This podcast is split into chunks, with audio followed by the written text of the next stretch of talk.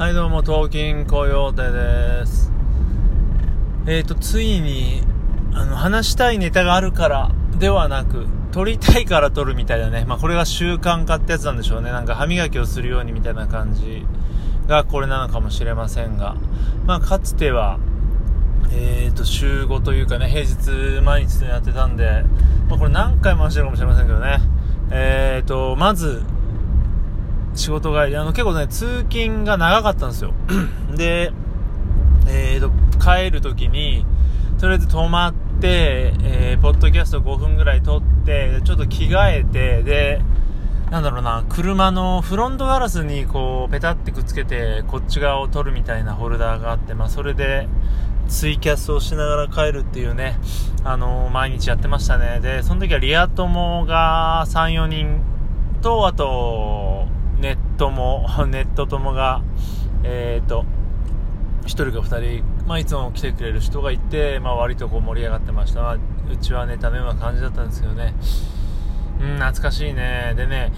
あのーちょっとバグじゃないかなと思うんだけど、その時のツイッターじゃなくてツイキャスのアカウントがあって、えっ、とね、通知登録が1000とかなってたんだよな。1000じゃな、1000までいかねえかな。とりあえずね、とんでもない。3桁はいってんのよ。これすごいじゃないっていう感じでね。かといってまあそう、まあそれが本当バグじゃないとしても、ね、どうなんでしょうね。その時見てくれてた人たちにこう今発信してもなってとこもあるから難しいとこなんですけどね。ええまあそんな感じです。どんな感じなんでしょう。でね、えーと、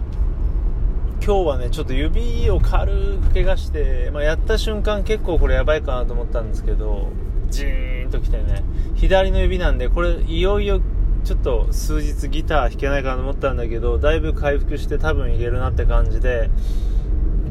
あのね、どう、なんだろう、最近こう、手を怪我することがまあたまにあるんですよね。まあそのちょくちょくまでいかないですけど。でもどうにかギターは弾けるっていうね。本当にダメだったのは、その、3もう2年半とか前かな年末2年半ぐらい前の年末に右腕を怪我しまして左だったかなどっちか忘れちゃったけどあの時はちょっとねしばらく弾けなかったギターがでその弾けない状態でリンダンのマーヤを初めて見ちゃってやばいなこれはもう絶対ギター弾こうと思って。でやりだしてね。でもね本当にこうね本当に大事な原点なんで忘れがちなんだけどリンダーのマーヤの。しかも今はドラマーとして和田さんがサポート入ってますけど本当に和田さんともまだやってない打ち込みの時のライブを見てあれを見て自分もやりたいとかあの、まあ、やれるなと思ったのでうんなんかあのね素晴らしい出会いを忘れちゃいけませんなと思いますね。まあちょっとねリンダーのマーヤとかもそこについてはまた改めて話そうと思うんですけど、まあ、そんな感じで明日ちょっと,、えーと配信でライブをやりたいなとか思っててなので、ま、ギターが多分弾けるのでこれ帰ってみてねチョーキングとかもちょっとね左の薬指が痛いんですけど、まあ、多分大丈夫かなと。最悪パワーコードだけでもやってやろうと思いますけどまあそんな感じです。でね今日はねなんか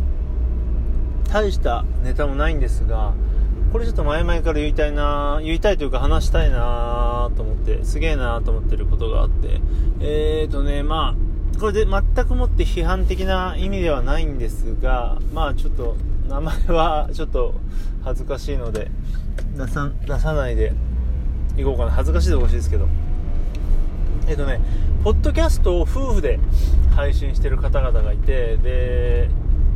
あのーなんて言うんでしょうね。そのお二人が非常に仲良さそうなんですけどなんて言うんでしょうね。あのーすごい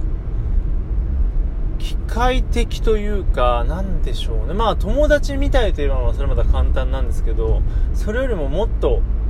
こうなんか形式的な感じにまあもちろんそれはえーとポッドキャスト上ですのであのーねそこが全てではないの分かってるんです。あでも先に言っときますけどこれを聞いてる方が知ってる可能性はないですし、あのもっと言っちゃうと、あの、ふ春さん、音がめの春さん、ふもさん夫婦でございません。これ最初に言っておきますけど、えーあの、僕の番組、僕は、ま、全く、あの、SNS 上でさえも一切繋がってないような方々なんで、ええ、それは最初に言ってきますね。で、なんて言うんだろうな、その人たちって、えーと、毎日のようにポッドキャストを配信してて、まあ、夫婦ですから夫婦でやっててで仕事も2人とも自宅でやってるらしくてだからもうすごいなと思って。で最初のうちはだすなわちこう喧嘩とかして喋んな口聞かなくなったりしたらできないわけじゃないですかポッドキャストは。だからそういうこともないのかなとかいろいろ思ってたけどまあなさそうだしでどんどんこう聞いてるうちにさっき言ったようにもうね何て言うんでしょうね。要はな何て言えばいいんだろうな。全く感情というものをぶつこう向かい合わせてないというかなんだろうな。そんな全然2人のこと知らないんだけど2人が喧嘩をするとは思えないんですよ。それは普通に仲がいいからとかそういうというよりはなんかお互いに対してこう感情的にそれはいい意味でも悪い意味でも感情的になるような感じが一切なくてなんかねそれがこれは全く悪い意味じゃなくてすごいなと思って。だから本当にこう当たり前ですけどそれはカップルであろうと友人であろうと、うん、仕事上の関係であろうと。でもそうなんですが、やっぱり夫婦というものもね、非常にこう、いろいろな形があって、で、その2人っていうのは全くこう、同じような趣味を持ってて、まあそういう趣味系の、ポッドキャストやってるんですけど、だからね、本当にこう、仲間っていう感じなんですよ。お互いがこう、情報とかいろんな、そういう道具とかを、ね、こう確かめ合ったり確かめるっていうか使ってみたりして情報交換したりとかこれこういうのがいいよとか言いながらすごい仲良くやっていてね。あれはすごいなと思いますでお子さんもいらっしゃるんですけどまあなんでしょうね。すごい夫婦間ですよねあれはなんかああいう人たちもいるんだなっていうもちろんそのねそんなこの場で喧嘩とかするわけもないし、まあお仕事ではないにしろ、やっぱりこう、毎日やってるものなので、そこはもしかしたらですよ、喧嘩したり割り切ってやってるのかもしれないですよ。だとしたらすごいなと思いますけどね。まあそんな様子もないんですけど、本当に家からやってるし。あのね、よく漫才師さんなんかをね、漫才師さんでもバンドでも、実は仲悪いみたいな話ありますし、ね、表舞台だけ仲良くやってるんじゃないのかっていう見方もできますけど、それはね、やっぱこうカメラの前だからとかライブだからってなると思うんですけど、やっぱり自宅でね、撮ってる以上は、そういうのもまた切り替え難しいと思うんですけどね。まあ、とにかく、その仲がいい悪いとかいうわけよりは、なんかね、全く、本当に、なんでしょう。昔ね、昔というか、マキタスポーツさんがやってたラジオ働くおじさんのパ、あのー、アシスタントのね立花美桜さんが平熱美人なんて言われてましたけど全くこう感情が動かなそうだからまあそんな感じで本当に2人とも平熱なんですよ常に。いやいやそれはどうなの？みたいなその何て言うんだろうな話してる中で。それは違うんじゃないとか、ね、言ったりするんですけど、ああ、そうだね。なんつうの、反応がないんですよね、全然。ええー、だってこうだよ、みたいな言い返すこともなくて、ああ、そうかな、なんつって。全く二人とも本当に感情が揺れなくて、まあもちろんその二人、お二人自身それぞれが、すごい、あのー、温厚そうだっていうのもあるんですけどね、なんかね、面白いなと思って。で、なんだろうな、趣味が一緒だ一緒だから、その、結構高いもんとかも、今度これ買いたいとか欲しいとかって2人でねお互いそれぞれで買ってたりしてだから本当にね趣味もあの性格もあるんだと思うんですけどだからすごいですよね。本当にだから結果めっちゃいい相手見つけたんだろうなっていうこれ褒め言葉で終わって。まあ元からあの批判しようとかそういう気持ち僕の中でマイナスな気は全然一切ないしお二人の番組すごい楽しみに聞いてるんですけどなんかここまであのー危うさがない夫婦ってすごいなって思ってたのにねなんか話したいなと前々から思ってました、えー、そんな感じです。なんそしたらなんか10分ぐらいになりましたけど。えー、まあそんな感じで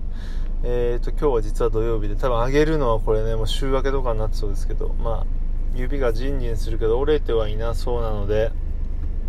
頑張ってギター弾けるよな多分な。大丈夫だと思うんですよねこれ。うんチョーキングもいけそうなんで。えーと明日は多分スタジオスタジオではないかなガレージからかな、まあ、ガレージロックンロールライブ by えーと配信やろうかなと思いますツイキャスもやるかなツイキャスからやるかなって感じかなまあ分かりませんがそんな感じでえーと、時間ずれてますが、良い週末を。月曜かな、今日は。はい、バイバーイ。